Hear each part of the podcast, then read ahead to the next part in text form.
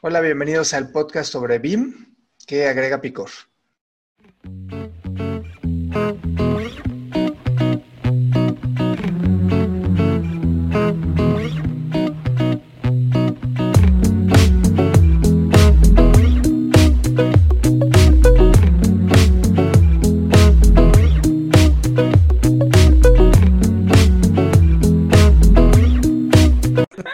Bien. A ver, ¿tienes novia?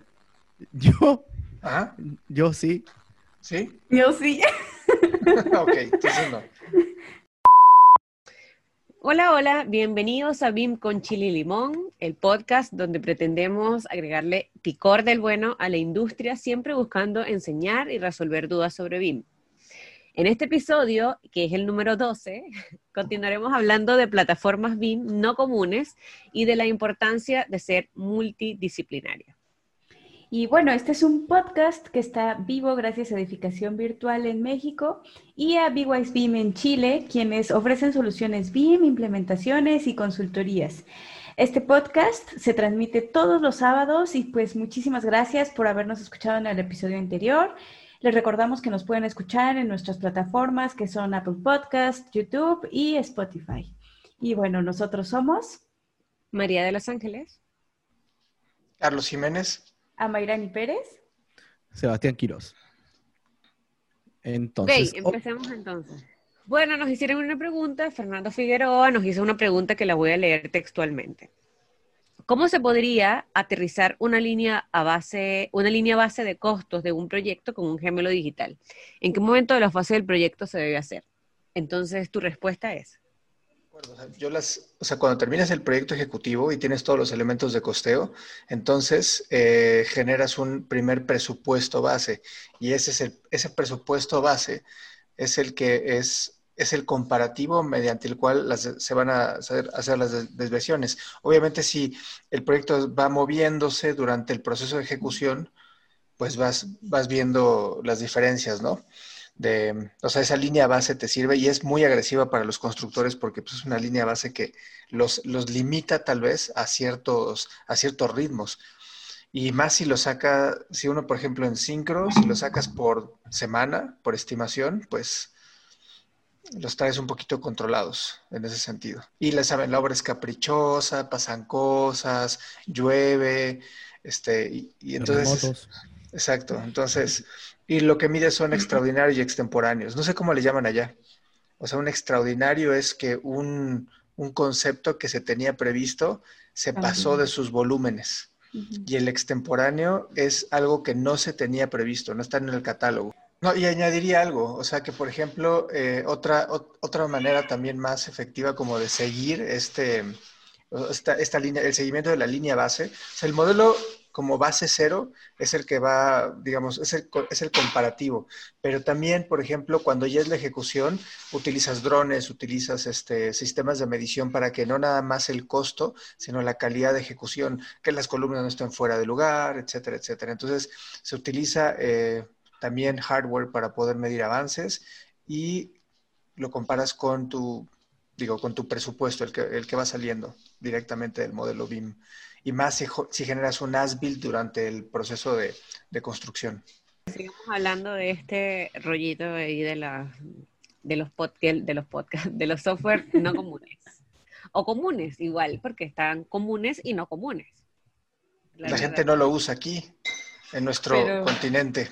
Del otro lado del mundo seguro hay alguien que es súper fan y todo lo hace. Fans sí hay, pero ¿se acuerdan que hablamos de, es muy distinto, pues no sé, una persona madura en, en un software, el uso de un software y un fanático, son dos cosas totalmente distintas. Claro El sí. fanático lo va, lo va, o sea, no, no hay, ra- no hay razones, exacto, nada más es porque lo usan y ya. Oye, entonces aquí tenemos, compartí la, la, El el círculo. círculo, el, el- el círculo este que vimos, eh, que, que, bueno, es de Catenda, de los, los creadores de BeamSync. Ellos compartieron esto hace un tiempo en, en las redes sociales, donde, bueno, concluimos también que faltan, faltan muchos o quizás Muchos. podemos, podemos eh, eh, tener diferencias con respecto a algunos usos o algunos...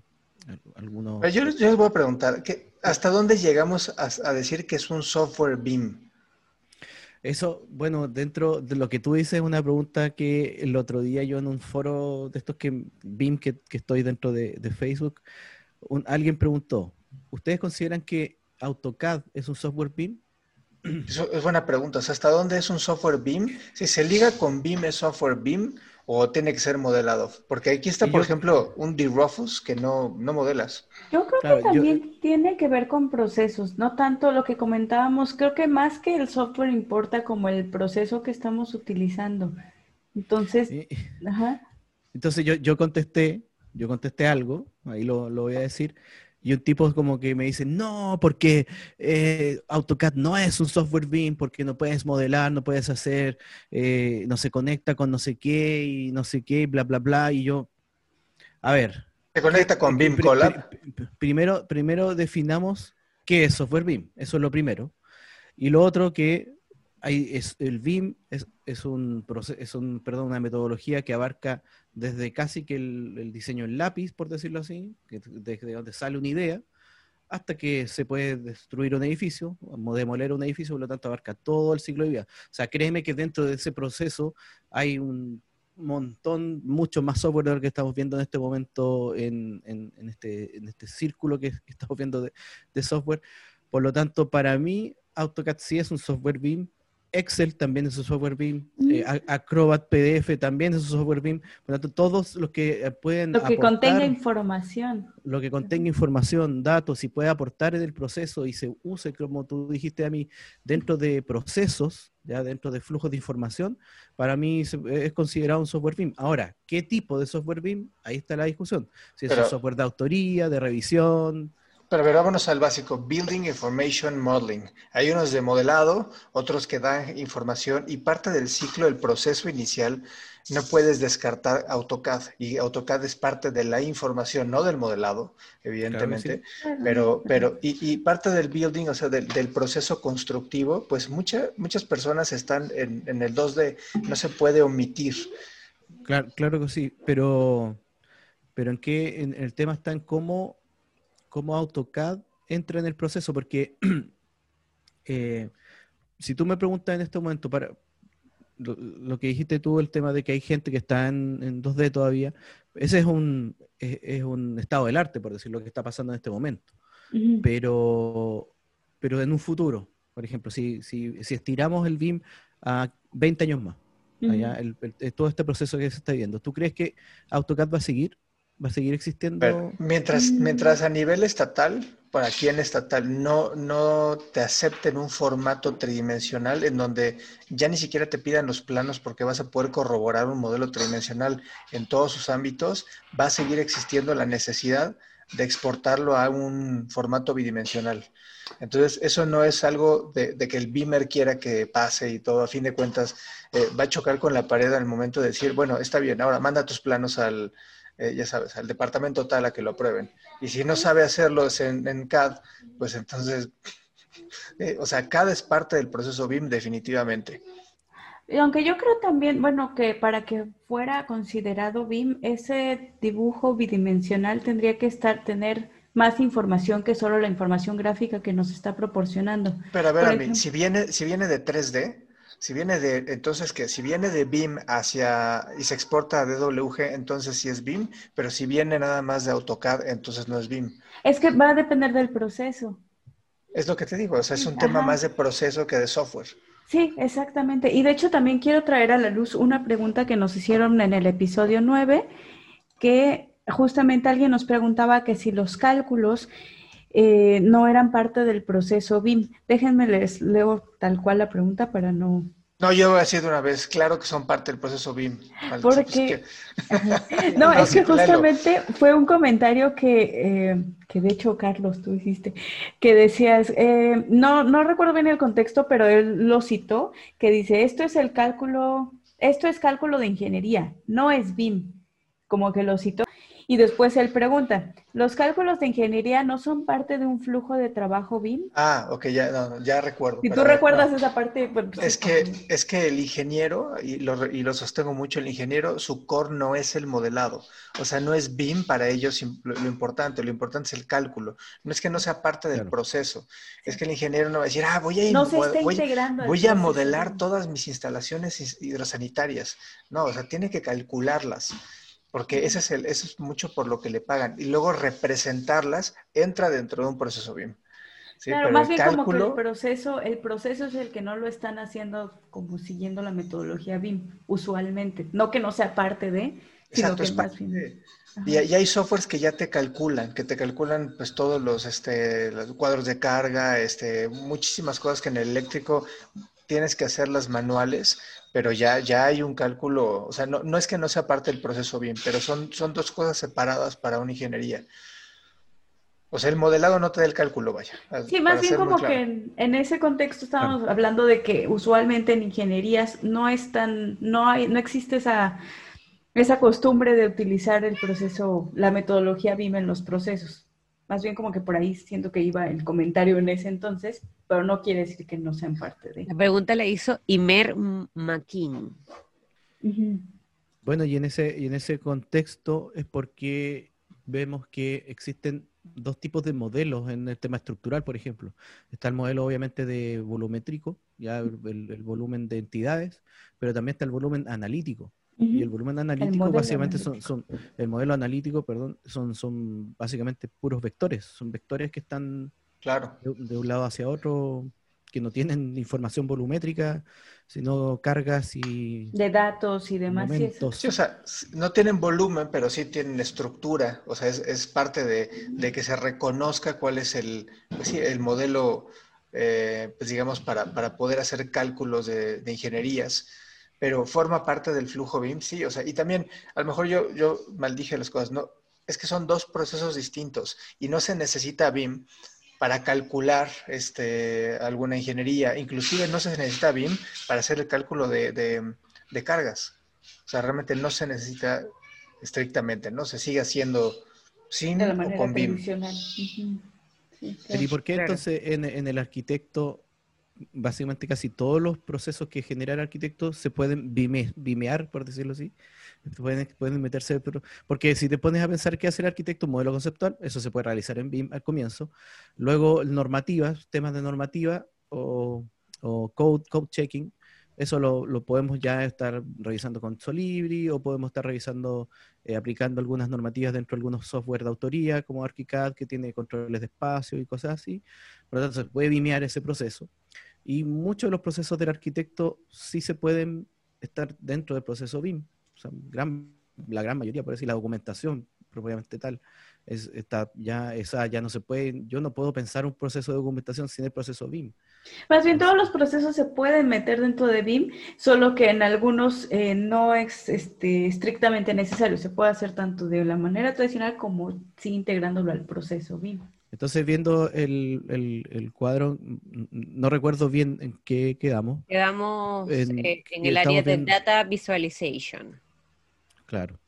Quedamos, quedamos sí, exacto. Y hay muchos, muchos softwares que no modelan aquí y, ya los ponen como una parte o los incluyen como BIM. Y yo veo que falta de data management, muchos muy fuertes, pero muchos muy fuertes, como SAP, como Oracle, que también es parte de los softwares BIM, seguro seguro. Me acuerdo haber visto la gráfica en donde estaban Bentley, Trimble, Autodesk y estaba Oracle, así como, como competidor importante. También creo que algo, algo que falta mencionar aquí es un tema para el levantamiento de los inmuebles o de sitio. No se Eso no lo toman. mencionando. Y por ejemplo, yo puedo mencionar ahorita dos así sin pensarlo mucho. Una sería Matterport y otro sería eh, Orthograph, por ejemplo, por poner un ejemplo. Sí, como con Orthograph tenemos una, una, relación que estamos buscando, obviamente, que se utilice en México por primera vez, algo que es dejar de estar midiendo con flexómetro y, ¿no? y, y luego tomas, lo pasas a CAD y luego de CAD, lo subes a BIM y todo eso. Pero sí, falta, falta esa parte de como que mm, de captura de contexto, que no nada más está eso. O sea, hay, hay muchas formas de capturar un contexto digitalmente para que te sirva como nube de puntos. No sé si aquí estén los, los, los, los que procesan las mallas, las mallas 3D que son distintas a las nubes de puntos, porque la malla sí es sólida. Creo que Y otro- no- Y otro punto importante es que también puedes, no, no solo es como la información geométrica o incluso geográfica, sino que también esa captura de contexto o captura del estado actual ya se puede cargar con información de datos, de em, datos del equipo que está en ese inmueble, no sé, ya se puede enriquecer más ese levantamiento que solo sacar las medidas del lugar. Sí, le hace falta mucho, mucho de facility management. Por ejemplo, parte del facility management es la eficiencia energética. Claro que sí, ¿por qué? Porque retornas este, mucho más rápido una inversión. Si, no sé, modificas tu fachada para que sea menos caliente, ocupas menos aire acondicionado, entonces térmicamente eres más eficiente y claro que es... pa- ¿Y con qué se calculan? Acabamos de hacer cálculos de eficiencia energética de viento, solar, o sea, y todos son con modelos tridimensionales. Todos. Claro, pero por ejemplo, de, de lo- de donde estábamos, de data, de data visualization, yo conozco, bueno, Power, eh, Project Wise y Power BI.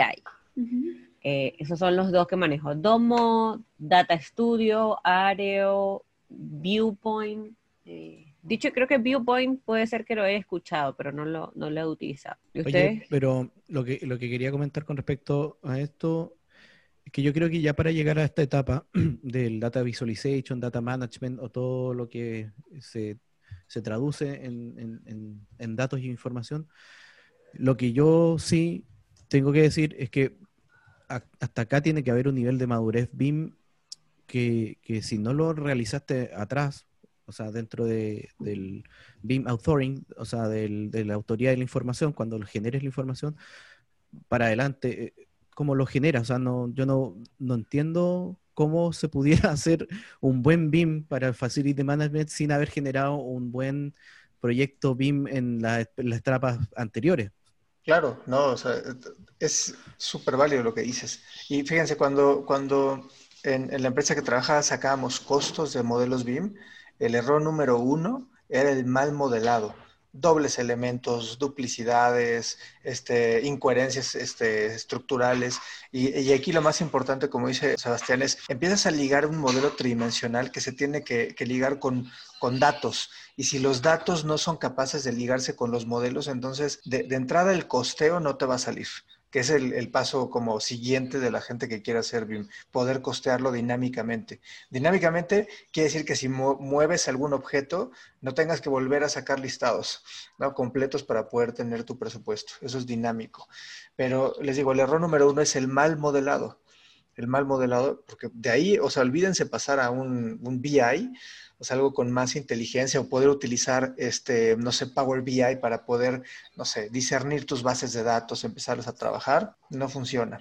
O sea, esa parte yo creo que estamos súper lejos de esto, de, de, claro. de, poder pasar al otro. Por lo menos en Latinoamérica yo coincido, coincido en eso, no, no sé, en otras partes del mundo no sé cómo será, pero por ejemplo el, el software que está ahí, D-Rofus, eh, lo, yo lo, tuve la oportunidad de, de, verlo cuando fui a Hungría y me mostraron, pero yo, cuando me mostraron, yo encontré impresionante el software, pero después yo decía, ¿qué saco yo con traer este software o, o hablar de este software cuando ni siquiera podemos modelar bien? O sea, el D-Rofus es un software, claro, D-Rofus es un software que eh, saca, extrae mucha información de lo que son los espacios, ya las zonas, o el IFC Zone, por ejemplo, o IFC Spaces, eh, pero también, eh, disculpa, también de, de la estructura de todo, de todo esto que maneja el IFS Spaces.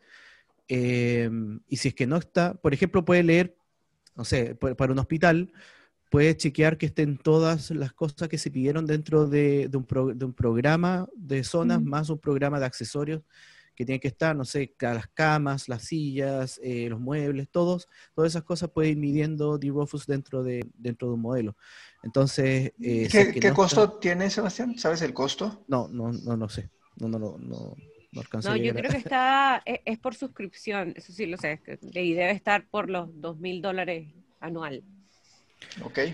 Y el otro, y el otro que quería conversar es el Solibri, que lamentablemente en esta tabla que estamos viendo para la gente que está en Spotify, estamos viendo la tabla que comentamos la, semana pasada, eh, Solibri lo tiene como Class Detection.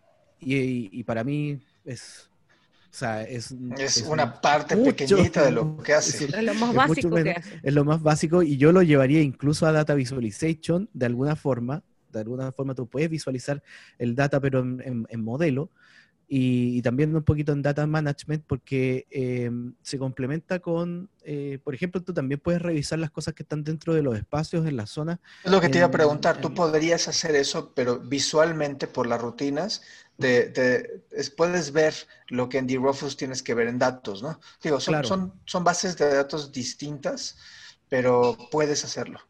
Claro. Y, y bueno, y todo esto, y, y aquí termino, no sirve si es que yo modelo mal. Lo que tú dijiste, Carlos, eh, es súper importante. O sea, si, es que no sigo un estándar de modelado, eh, no sirve de nada. Por ejemplo, yo creo que D-Rofus eh, es un software que para, para nosotros en Chile eh, va, a ser muy bueno para que la gente sepa. En Chile ya se empezaron a pedir algunos proyectos con el estándar. Eh, ya tenemos uno que está a nivel básico, que está parado para, finales de octubre. Ya yo creo que viene en diciembre de proyectos de MIMBU, de los de S19, que ya están exigiendo, por ejemplo, eh, información de operación. O sea, ya se está metiendo a un nivel de información que le podríamos llamar el LOT, el LOT 400 por ahí, eh, que es el NDI 5 o 4 en Chile, donde esto, esta información, que ya la traspasamos al IFC, se puede revisar muy bien en DROFUS, por ejemplo, o también en, eh, en Solibri. Por lo tanto, eh, si no trabajamos de forma estandarizada toda esta información, es muy difícil que, la, que, la, podemos visualizar. Y por eso que yo soy tan pro Open Standard, por decirlo así, tan pro estructura de la información, porque de alguna forma, independiente de los software que nosotros vayamos trabajando, ArchiCAD, Vectorworks, Revit, todos tenemos que converger de una forma para poder leer esa información. Eh, que va a ser eh, para mí y como muchos otros que, que, sigo dentro de la red, entre ellos Dion Moult, como estuvimos hablando con, Konami, son gente que está muy pro a que la, la información de, de, toda la industria AEC o AECO esté dentro de un mismo estándar, para que podamos leer toda la misma información. Y ahí es cuando el IFC y el OpenBeam se traduce a, como las, la, el, el, Mesías salvador de, de, de esto, de, de, eso. Bueno, eso fue mi comentario. Como el avatar.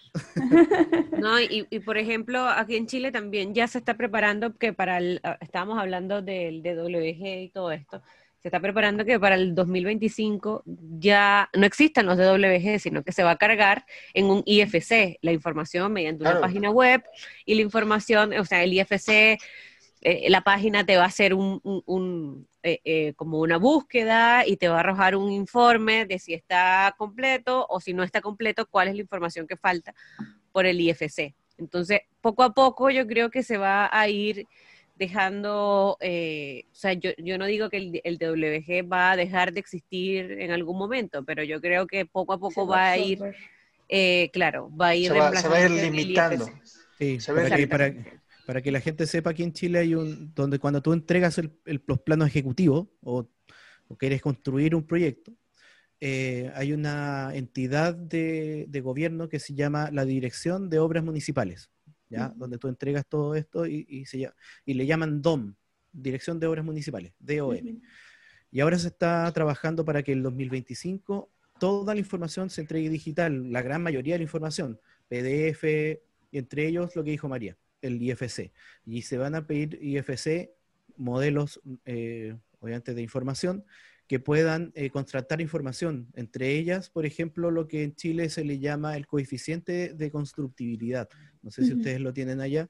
Que divide, claro, el, terreno, la superficie del terreno versus lo que tú puedes edificar dentro de eso. Si es que no está dentro del modelo BIM, si es que no está dentro del modelo IFC, tú no poder cargar ese, ese proyecto a, su revisión. Y tienes que ir haciendo check, check, check. Y eso es algo eh, que yo sé que se da, por ejemplo, en Singapur, ya se está dando hace mucho tiempo, pero para Chile, que lo acaban de mostrar y, Sebastián Manríquez lo mostró hace poquito en una charla que lo hizo este jueves pasado, miércoles, no me acuerdo cuándo fue. Eh, donde mostró ya el prototipo de esto y vio y, vimos cómo se cargaba un modelo IFC y te da los checks cuando se traspasaba bien la información o no. O sea, así que para nosotros eh, fue, fue impresionante en este momento. O sea, Chile no está preparado, actualmente no está preparado para eso. No, pero, es increíble. Creo que en ningún lado, ¿no?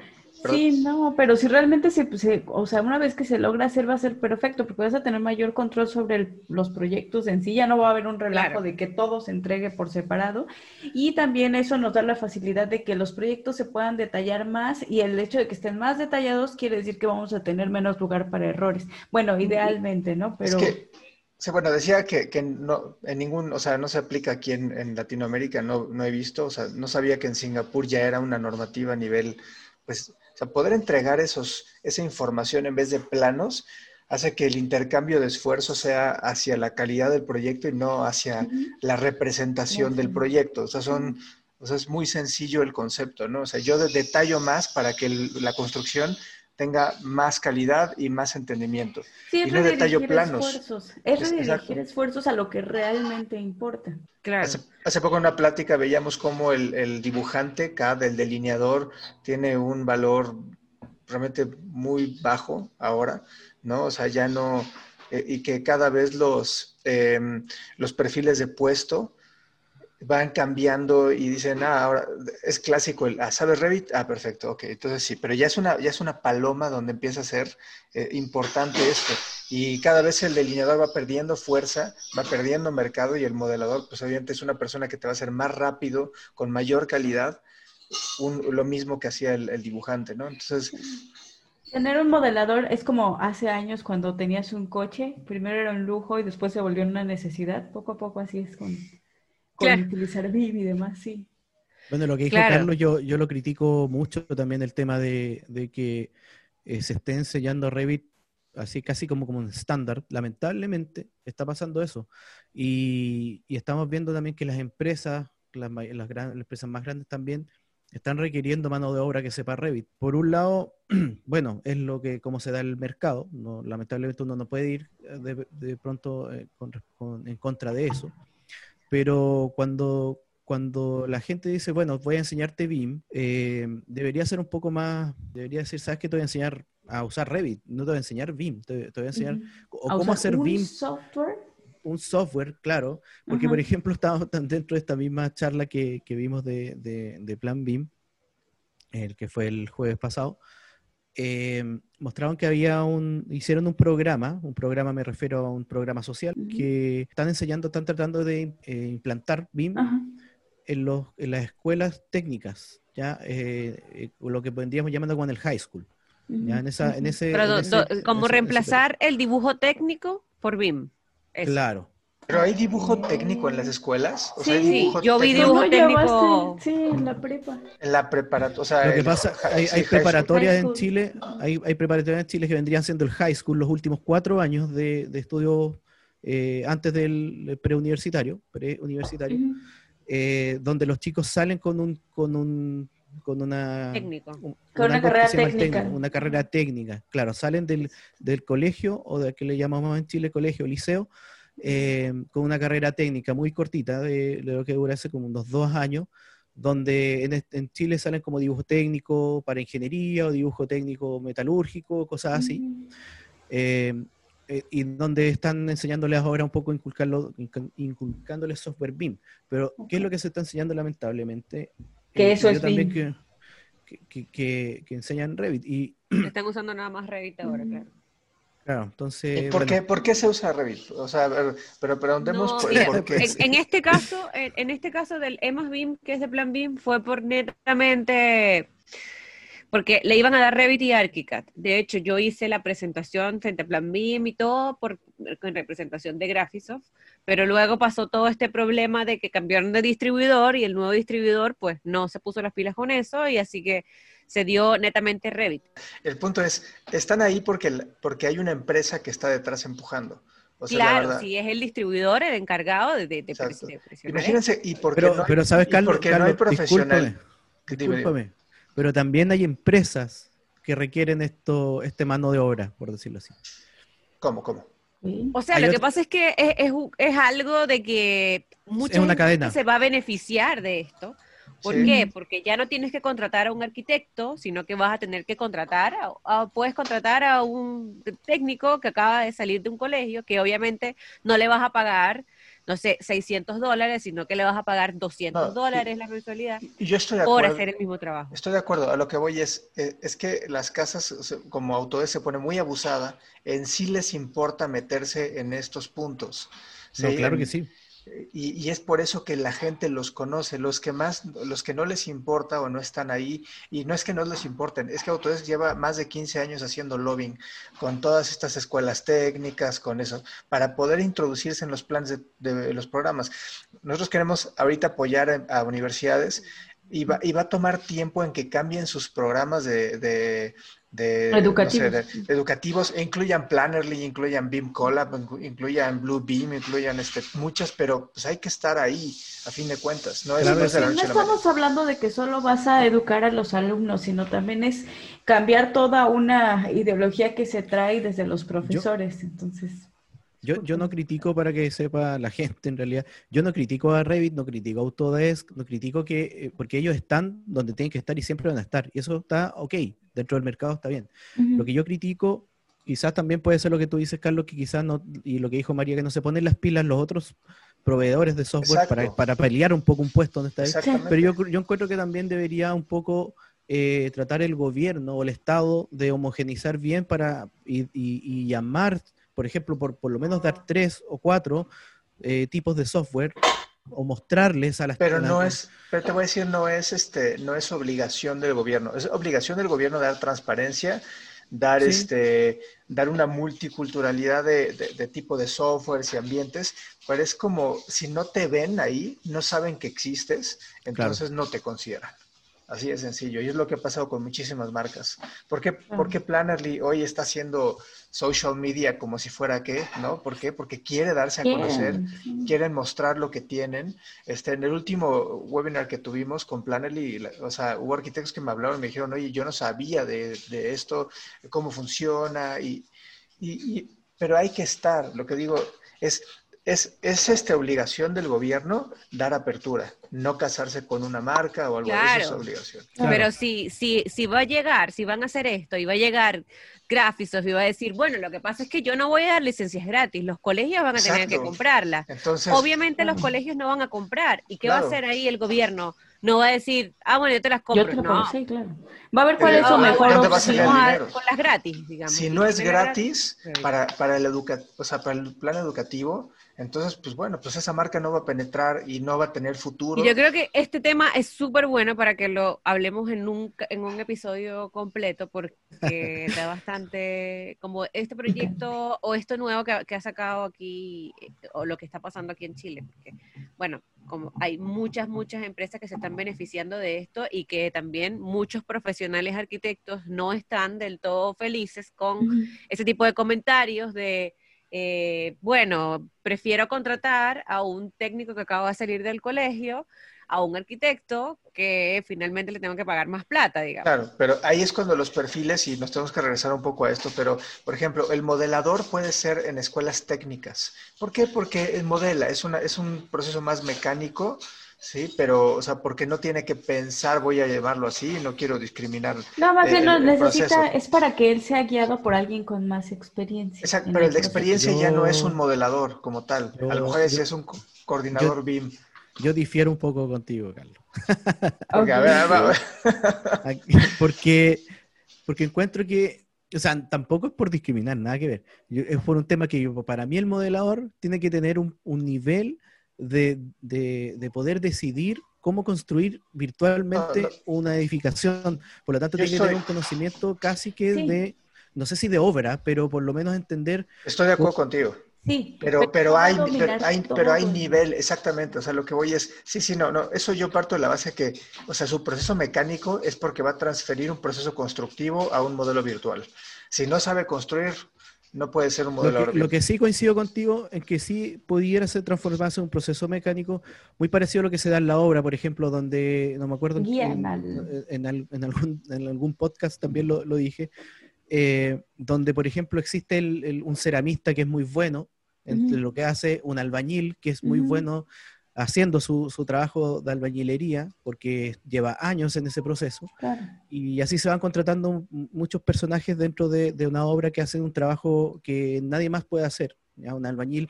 Ahí es donde, por ejemplo, en la obra se da que un, señor de, de 50, o perdón, 50, un, señor de 60, casi, casi 70 años, igual sigue trabajando porque hace un trabajo muy bueno. Pero necesita una guía. Necesita una guía. Es bueno, es su área de expertise impecable, pero necesita una guía que le diga por dónde moverse. Ah, donde yo diferenciaría, o sea, un poco, claro, o sea, pero yo parto de la base de que deben de saber construir, si no, no es un modelador BIM. Pero hay modeladores en donde empiezan a, construir, ¿sí? Pero no se fijan de lo que sucede alrededor, no coordinan, no levantan problemas, ¿sí me entiendes? O sea, hay una parte administrativa que tiene que ver más con un buen criterio, formado que, que, con un, que con un conocimiento constructivo. Y es donde digo que hasta los modeladores van a tener diferenciación. Hay gente más técnica. Por ejemplo, el que está modelando instalaciones, no le importa qué esté pasando en, otro, en otras disciplinas, porque ya, ya de por sí es un poco complejo. Sí, el otro día vi en, los mismos chicos de Plannerly, un aviso ahí de, de, YouTube que vi, vi como la presentación que decía el clutch detection versus el clutch avoiding. Exacto, esa es la mejor comparativa. Hay gente que va, a agarrar y va a encimar todo. Y luego corre su clash detection. Y ya, ¿es coordinador? No. O sea, es una persona que no tiene idea de cómo construir porque más bien vas a evitar eso y luego haces un clash detection si algo se te fue. Claro. Sea, hay que modelar con la, con la conciencia del clash avoiding. Oye, volvamos un poquito a, este tema para seguir eh, Digo, yo, yo quiero meter aquí, o sea, en el tema, les voy a decir por qué trajimos SAP al, roster de lo que estamos haciendo, porque SAP maneja algo interesante para real estate, que es el manejo de espacios, que si bien, por ejemplo, lo puedes eh, originar desde el diseño paramétrico y todo esto, pero hay algo bien importante que ya cuando pasas a cosas serias. Y les digo, el caso de los, centros comerciales, tienes que vender la gran mayoría de tus centros comerciales, si no, no construyes el edificio. Tienes que tener creo que el 70% de tus, de tus espacios comerciales vendidos y asegurados en contrato. Si no, no vas a empezar a construir nunca. Entonces, yo creo que entra, entra por ejemplo, softwares que manejen contratos que manejen espacios adheridos a contratos, que manejen distintos tipos de contrato y, por ejemplo, eso no sé si alguno esté aquí, veo varios, no, no sé qué será el punto, el main, main manager, no sé qué es, este, pero, no, o sea, no sé si la gente que hizo este, este círculo esté consciente de que la parte contractual forma parte del proceso BIM. Claro. Volvemos a lo mismo, la parte contractual puede existir por sí sola, pero una vez que se vincula con todo lo demás, ya estamos hablando de un proceso BIM. Creo que vale la pena aclararlo para evitar dudas. Blue BIM me gusta mucho porque integra al ecosistema de trabajo y no los obliga a un aspecto 3D, pero los integra mediante las sesiones y todo esto que vimos, pero puedes tener tu, tu ecosistema de trabajo, no los contratas ni nada, pero los incluyes. Entonces, eso también es muy favorable en, una, en la parte de, información y no sé, no, no, existe una, pues como una letra para colaboración en BIM, o sea, Building Information Modeling, pero creo que ese es un aspecto importantísimo de, de, los softwares que deben de abarcarse. Oye, hay, hay, un software eh, como, como dato que es el único que yo veo que se repite, que es Dalux. Y me, me causa curiosidad que está en on-site software y luego aparece en Facility Management. Y yo cuando ocupé Dalux, y disculpe también la ignorancia, yo para, para mí era un visualizador como cualquier otro.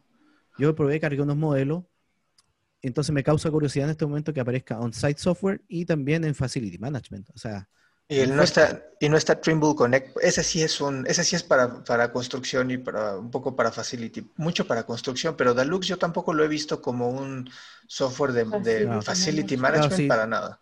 Triple Connect está ahí en colaboración nomás y no aparece de lo... que a este habría que experimentar más porque a lo mejor y si tiene algo por ahí que... Bueno, traigamos a la persona que hizo este... a ver, Trimble este Connect, Trimble Connect, o sea, hay, hay muchas cosas, pero sobre todo cuando estás escenificando un proceso constructivo y hemos mostrado un video de que tienen ellos en donde este tipo se pone las gafas, se pone todo esto y, y en, en sitio se ve el Ah, desplazamiento de las, de las vigas, ¿no? Cómo debería de estar contra la realidad. O sea, eso, eso no lo hace Dalux, pero ni siquiera soñando. Sí, no, No, claro. definitivamente no. O sea, yo creo que, repito, como lo dije la semana, pas- la, la semana pasada en esto, eh, los que hicieron esto, esto es nada más un grupo de, de software que, que obviamente existen muchísimos más y si también... Y bueno, tiene mucho valor. podemos- Claro, nosotros podemos eh, hacer esto mismo con los software que conozcamos, pero quizás hay otra persona que lo va a ver y va a decir, ah, mira, aquí falta tal. Y es simplemente eso, es una, es una guía para, pues, para que podamos hacer esto. Y la verdad es que yo agradezco esto porque creo que es uno de los pocos, eh, eh, como- claro, que muestra que existen muchos software, porque generalmente te muestran cuatro software, uno para cada, para cada eh, ciclo del proyecto. No, no, no, o sea, no critico a quien lo hizo, o sea, creo que falta mucha, o sea, falta como un, yo creo que un 60% de, de los demás softwares que existen, claro, Sí. es, es titánico poder hacer cada uno de ellos, Si te pero pones a pensar, yo me imagino que Bentley tiene muchos programas que no están aquí. muchos, o sea, puedes agregar unos 14 programas más que tienen Sí, que es lo mismo que porque como está acá, acá está en diseño, pero acá Hace más cosas. sí. Autodesk Ah, claro. también tiene muchos Autodesk que no también. están aquí. Este, y sí, claro. O sea, no sé, es, es- este, yo lo veo más europeo este. No sé ustedes, lo veo más, más cargado hacia ese lado. de- A ver, eh, digamos que Catenda es una empresa noruega, por si acaso, Sí. el que, que hizo esta, esta, esta gráfica. Pero igual, independiente de, de eso, yo también lo, lo coincido contigo que eh, tiene un, un olor europeo, por decirlo así. Eh, pero, pero igual le faltan algunos programas de Nemetschek, independiente de eso del, del conglomerado Nemetschek, que es totalmente europeo, y también americano como, como Autodesk, también faltan mucho. O sea, eh, es criticable, pero se agradece también, como dijo María, que existan estos tipos de, de gráficos que te dan una gama, un abanico mayor de, de software que no solamente son de la gama de una misma casa de software. Y es un excelente, excelente ejemplo para demostrar que realmente hay muchas cosas en el mercado y no todo es Autodesk y no todo es Exacto, sí. Es un Y- excelente ejemplo de eso. Y si te pones a analizar precios, o sea, a ver, les voy a decir qué pasa en el software. Los softwares que se venden en, en Europa, nada más en Europa, no traen un precio comercial en, en Latinoamérica. Entonces, Claro. claro. cuando los comparas, ¿no? O sea, Autodesk cuesta más caro en Europa que lo que cuesta aquí en, en tanto Todo en cuesta Chile. más caro en Europa igual. Ah, pero lo que va, María, es que si yo comparo un software de, ah, mira, es que Autodesk, está uno, está Solibri, ¿no? Bueno, supongamos que no se comercializara aquí. Solibri tenía un costo muy alto en, en Europa. Y si lo comparas con Navisworks, ya con el precio latinoamericano, no, bueno, Oye, pues entonces dices, jamás, jamás lo compras. Claro. Salió USB Clash, Ajá, que es, bueno, es un software de acá sí. que cuesta 180 dólares y es para hacer detección El de año. interferencias y colisiones, exactamente, el año. Yo hice un Mm. tutorial, el, el- que lo, lo publiqué el viernes en la noche, eh, mostrando el software. Es, es detección de interferencias y colisiones desde modelos IFC. Desde cualquiera, o sea, puedes Desde meter cualquier, cualquier, modelo, modelo. IFC, exactamente. Si, si es, no tienes que, no tiene que venir de edificios, sino es un modelo IFC. Entonces, empiezas y cargas los modelos IFC, igual que en el Viewer, de hecho los puedes mover, los puedes modificar. Haces una detección de colisiones que lo que, lo que me parece también innovador y me parece que está bien bueno, es que no es tan solo no- eh, eh, especialidad versus especialidad, sino que puedes elegir elementos o entidades de una especialidad versus entidades de otra especialidad. O sea, podrías hacer una detección de interferencias mucho más específica, creo, eh, que obviamente hacer especialidad con especialidad que vas a chocar versus versus, digamos. Tiene, la, tiene para hacer tolerancias, etcétera. eh, la verdad es que está Para hacer bueno. rutinas, puede ser rutinas de verificación como en Solibri. Eh, no, no puede hacer rutinas. de- Es, es simplemente detección de colisiones e interferencias, básicamente. Ok. Chocas y exporta en BCF, XML, HTML, XLS, PDF. Eh, lo bueno es que los BCF, eh, eh, nosotros hicimos con Sebastián un flujo de trabajo donde nos íbamos con esos BCF, en el caso de que trabajáramos en la nube de Vincolab y lo vimos en la nube de Vincolab, es como, es como eso. Y la verdad es que para, para 180 dólares un software de detección de interferencias, es, vale la pena. Así que hay un tutorial que, también está, está bastante bueno. Ahí lo pueden, lo pueden conseguir eh, en el canal de Bwise. Eh, pero es, también un software que versus eh, lo, que, lo que puede hacer Navisware, si también es eso. O sea, ¿qué hace Navisware? podría ser una competencia USB Clash, digamos, de Navisware. ¿Y cuánto cuesta Navisware? No sé, 1.800 dólares. ¿Lo venden solo, no? Creo que no. No sé, ahí yo no sé mucho la, los, pero pero vale, bastante la pena eh, y, está disponible ya para descarga gratuita por 30 días, digamos. Oye, em, bueno, eh, pasando un poco a lo que estábamos conversando y concluyendo algunas cosas, eh, lo que para mí concluir algunas de las cosas ya íbamos conversando entre todos, es que, por ejemplo, con toda esta gama de software que estamos viendo aquí, y viendo que Revit, por ejemplo, aparece solamente en el diseño, y ArchiCAD y todos los software, con esto uno, uno, tiene que entender, yo le digo a la gente que entienda que uno no puede forzar a su herramienta de autoría que realice procesos que que no, que no están acá, por ejemplo, o sea, que están acá, que no está... Para los que no fue hecho. Claro, claro, porque me está pasando mucho que la gente dice, hoy logré hacer costos de no sé qué con Revit, pero hice todos estos, procesos, le metí Dynamo y, apreté no sé qué. Bueno, un software te lo puede hacer con dos o tres clics o, puede hacer mucho, un proceso mucho más inteligente también.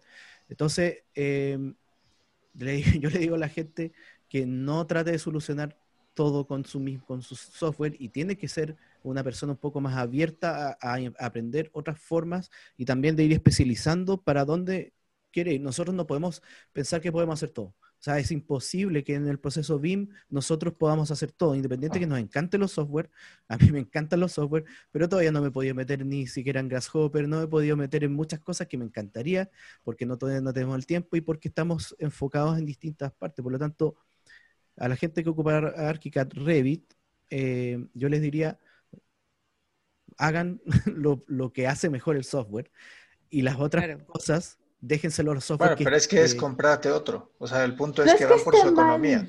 Sí, exacto, es a lo que iba también. Y no es que esté mal que lo hagan así, probablemente es por un tema de reducción de costos, pero ahí habrá que, o sea, que sea pero, por... Pero, Carlos, hay, disculpa a mí, pero hay software muy baratos que hacen cosas. Ajá, estoy de acuerdo. Si van a elegir, si se van a quedar con su software y ahí van a tratar de solucionarlo todo, que sea por las razones correctas, que sea por un, sí, sí conozco que hay otra herramienta, pero prefiero quedarme con esta por tema de costos, por lo que tú quieras, y no que sea por un tema de desconocimiento. Yo creo que por ahí va el pero ya también, también es esto, o sea, está bien que te vayas a quedar con una herramienta por un tema de costos, pero ¿cuánto tiempo le vas a dedicar tú a esa herramienta para que esa herramienta haga un, haga un trabajo que no mm. es el, el Eso mismo.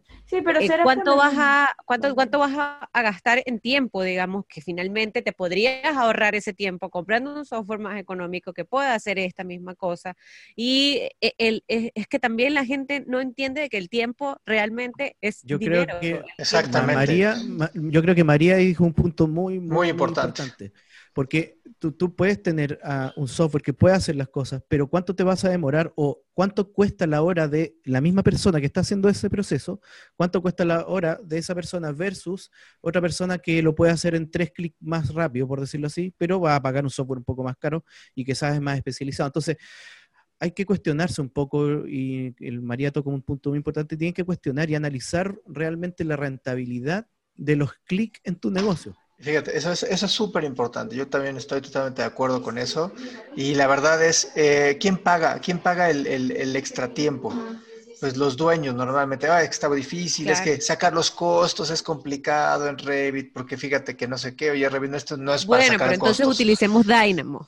Entonces te metes más horas. Te metes más, exacto. Y, y como la gente, o sea, hablamos luego de la, de la coyuntura que hay así entre los, o, el, abismo que hay de la gente que sabe contra los super beamers o los tecnológicos y, la verdad es, que luego no, no menciona la realidad, no, es que no funciona así, tengo que explorar más, más tiempo, cuando hay softwares que ya están hechos para eso y sería casi casi un one click para que puedan sacar su trabajo, pero lo quieren sacar todo con algún software con el que les gusta más. Es que eso, eso es cultura, básicamente, es, es cultura y en algún momento la gente se va a dar cuenta cuenta del, tiempo que invierte en hacer que algo haga algo que, no, no es lo que está hecho para hacer, digamos. Entonces, la gente se invierte tiempo eh, en investigando en cómo ese software va a, hacer algo.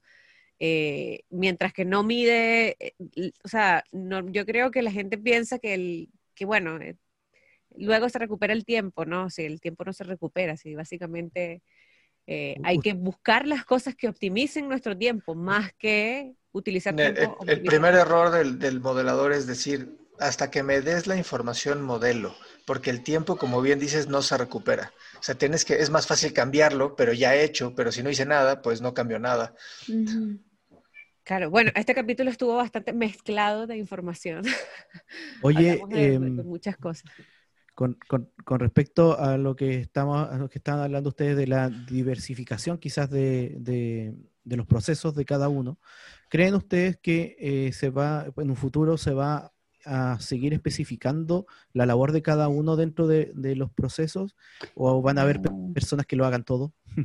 No, yo creo que no que lo hagan todo, sino que sí tengan conocimiento de cómo se hagan ciertas cosas. No porque lo vayan a hacer ellos, sino porque lo que ellos hagan va a tener que funcionar para la otra persona. Estoy hablando de un programador tal vez, o, o viceversa, ¿no? Si alguien va a programar algo para arquitectos, tiene que conocer cómo trabaja el arquitecto para que efectivamente la herramienta le funcione.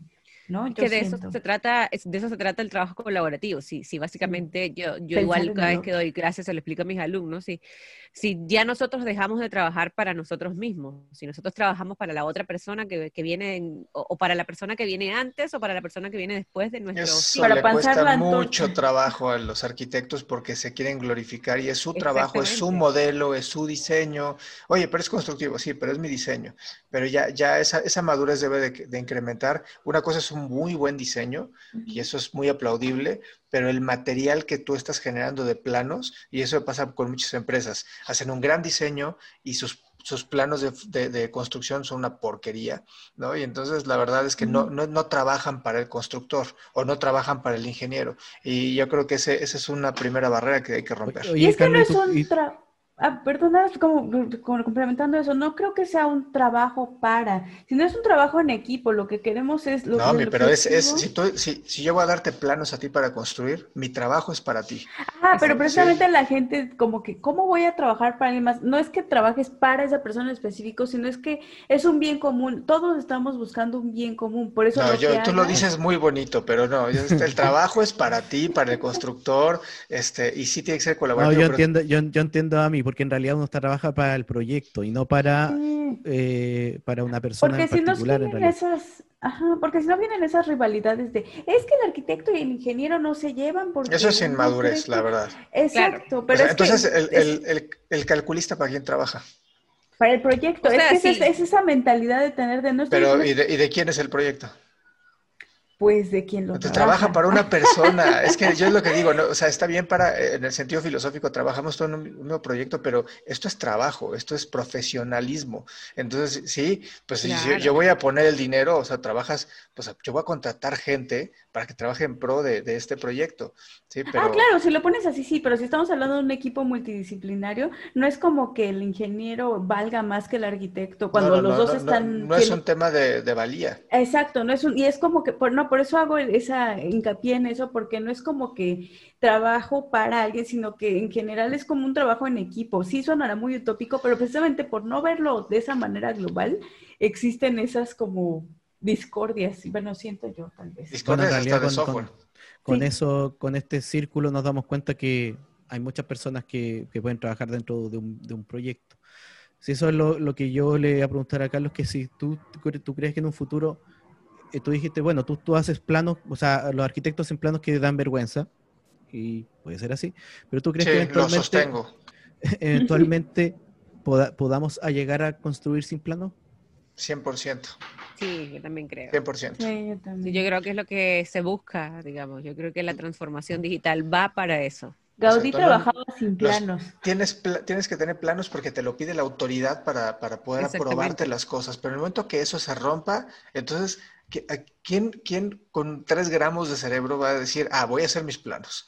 O sea, claro que no. Claro. Si puedes hacer un modelo tridimensional, de ahí sa- sacas todo, pero Y es el tiempo que se invierte en hacer planos, y no, es- no es tan solo que el plano va a salir automáticamente, o sea, sale automáticamente, pero el detalle del plano, que no sé qué, entonces eso en se- invertimos tiempo en eso. Si en algún momento dejamos de invertir tiempo en eso, quizás ese tiempo lo podemos producir en Claro, otra no, te- yo te voy a pedir entonces en vez de planos, te pido el modelo, te pido el cronograma, te pido los costos, estimaciones, te pido las verificaciones contra normativas de seguridad, contra la normativa o planes de desarrollo, o sea, hay muchas cosas que te pediría, que es difícil Yo creo de que también va para eso, porque por algo existen visualizadores gratis. Si por algo Exacto. existen visualizadores y aplicaciones visualizadores también. Dado caso, o sea, por ejemplo, eh, no sé, el mismo Vimex. En algún momento quizás el Vimex va a pasar eh, a ser el docu, eh, eh, como, no sé, la aplicación para obra. Eh, en algún momento, no sé, el Vincolab Zoom gratis la gente puede, ¿cómo, cómo, se está haciendo ahora para el Ministerio de Vivienda con este proyecto de S19? La gente le va a entregar en IFC y ellos revisan en, en, en Vincolab a ver, ¿este modelo cumple? Oye, sí, sí pero- cumple. Perfecto. A todos le hago la, la pregunta. ¿Ustedes creen que entonces los planos se traspasan ahora en obra por un tema gráfico visual para que se entienda mejor? Se entendería mejor en 3D, yo creo. Por, por ejemplo, si yo, la, la- la prueba, si yo te paso un plano de, de una viga, ¿ya? de una viga que, que tienes que construir y te digo que va a tener, te, te- te digo, mira, esta viga mide, tiene tal ancho, tal fondo y tan altura, tiene las enferraduras que tiene, tiene- son tales enferraduras, tales grosores, y los estribos se tienen que poner de tal forma, y está todo dentro de un documento, y también el hormigón tiene que ser de tal calidad, etcétera versus un plano que te dice, que te muestra en un corte todas estas enferraduras con todos los estribos. Entonces, ¿a cuál le crees? ¿Cuál, cuál para ti es más fácil entender de la información? ¿El plano?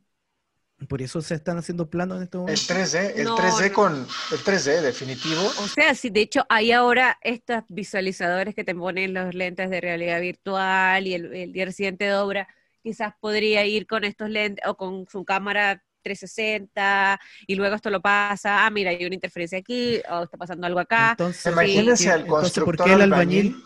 ¿Por qué todavía nos, nos están pidiendo planos? Pero sí, no es, entiendo, que, es sí. que el Pero- BIM, el BIM ahora ha llegado nada más en el diseño, en el diseño conceptual. Exactamente. En obra no hay BIM, básicamente. Imagínense un albañil, así que dijeras, mira, tom- ponte tus lentes, así lo vas a armar.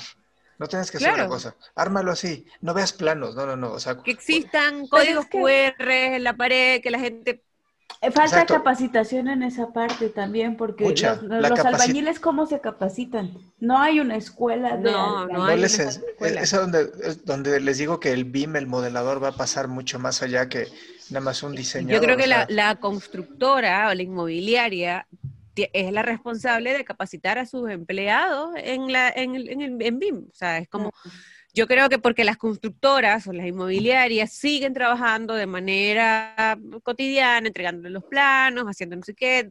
O sea, muchos de los procesos que nosotros en la etapa de, de diseño se optimizan en obra, se vuelve a regresar a esto. sí. Se regresa, entonces, Y, ay, y mira, va a haber sí, tantos softwares, lo que es que ahorita hay tan pocos, que obviamente son más caros, pero cuando la demanda, o sea, obviamente cuando haya mucho más, mucho más eh, variedad de softwares, la gente va a poder decidir, se van a apalancar los precios también para que sean asequibles para todos. Pero claro, dominando dos o tres y acaparando el mercado, pues no, no hay competencias, monopolio. Entonces, creo que eso, eso es lo que hay que evitar, pero eh, lo que sí creo es, va a haber tanta variedad que tiene que apuntar a la construcción, que es donde realmente hay más valor. El diseño ya, ya lo vemos como algo, bueno, pues es, es, es lógico. Ya nadie, o sea, nadie de los que estamos aquí haríamos un proyecto en AutoCAD, pero ni siquiera, ni, ni aunque nos pagaran por hacerlo en AutoCAD. Sí, o sea, es, es Claro una merma, lo vemos algo, algo al revés, ¿no? Bueno, como, como dije, este capítulo ha sido una mezcla de, de muchos puntos. Ya, yo creo que podemos seguir hablando de todos estos puntos luego. Eh, pero un poco el objetivo de este capítulo es mostrarle a la gente de que existen soluciones para muchas cosas y que no se quede con la única solución que conoce, que investigue de otras soluciones que quizás le van a optimizar el tiempo y el tiempo eh, no se recupera y el tiempo es dinero. Otra cosa también es que encuentren su camino, por decirlo así. O sea, eventualmente los, procesos profesionales te van a llegar a, lo que tú Vayan a la luz. Sí, sí, pero, pero yo, yo encuentro que no te diversifiques tanto, o sea, no puedes apuntar para muchos lados, sino que traten de ir buscando, ustedes dicen, ¿sabes que yo? A mí me gusta modelar, me gusta hacer eso y no voy a coordinar, no voy a gestionar, ¿no? Yo voy a modelar. Yo quiero gestionar, yo quiero coordinar, etcétera. Y se queden con eso, eso es una de las cosas eh, para... Y que platiquen, ¿saben? Lo, que pasa es que el BIM ahora es muy cerrado. Bueno, la gente BIM es muy cerrada y cree que como lo que está haciendo es lo mejor del mundo. Y, que solo él puede hacer. Y solo ellos pueden hacerlo. Y lo mejor que pueden hacer es intercambiar este, experiencias, ver por qué alguien lo hace con Deluxe y otro lo hace con BIMEX y otro lo hace con otro visor, cuáles son las ventajas. Es, que eso, eso me refería yo, quizás me, me malinterpreté un poco. No, no, yo no digo que con un software y apunten siempre hacia sino que en su, en su, en su enfoque que ustedes van a tomar, enfóquense en eso y, investiguen todas las herramientas que pueden perfeccionar ese enfoque. A eso voy yo, para no estar lidiando con, tantos otros otros como otros procesos, sino que em, y si usted tiene dudas de muchos procesos, tenemos una membresía que se llama Be Member, que lo podemos ayudar no tan solo a elegir cuál es la herramienta que mejor le funciona, sino a saber cómo implementar sus procesos. Así que también, Be Member es el producto que ustedes tienen que adquirir. Accesible, democratizable y Sí, democraticemos y enseñemos cómo utilizar esto. Hoy que estamos en este proceso de conocimiento, donde parece que es muy complicado entender un esquema BIM, no, no lo es, pero pues los podemos llevar a la mano, como dice María, con, esta membresía que es BIM Member. Escríbanos, este, consulta nuestras páginas y, este, y pues cerremos este podcast. Nos vemos el, el siguiente. Muchísimas gracias a todos. Nos estamos viendo. Bye, bye. Bye.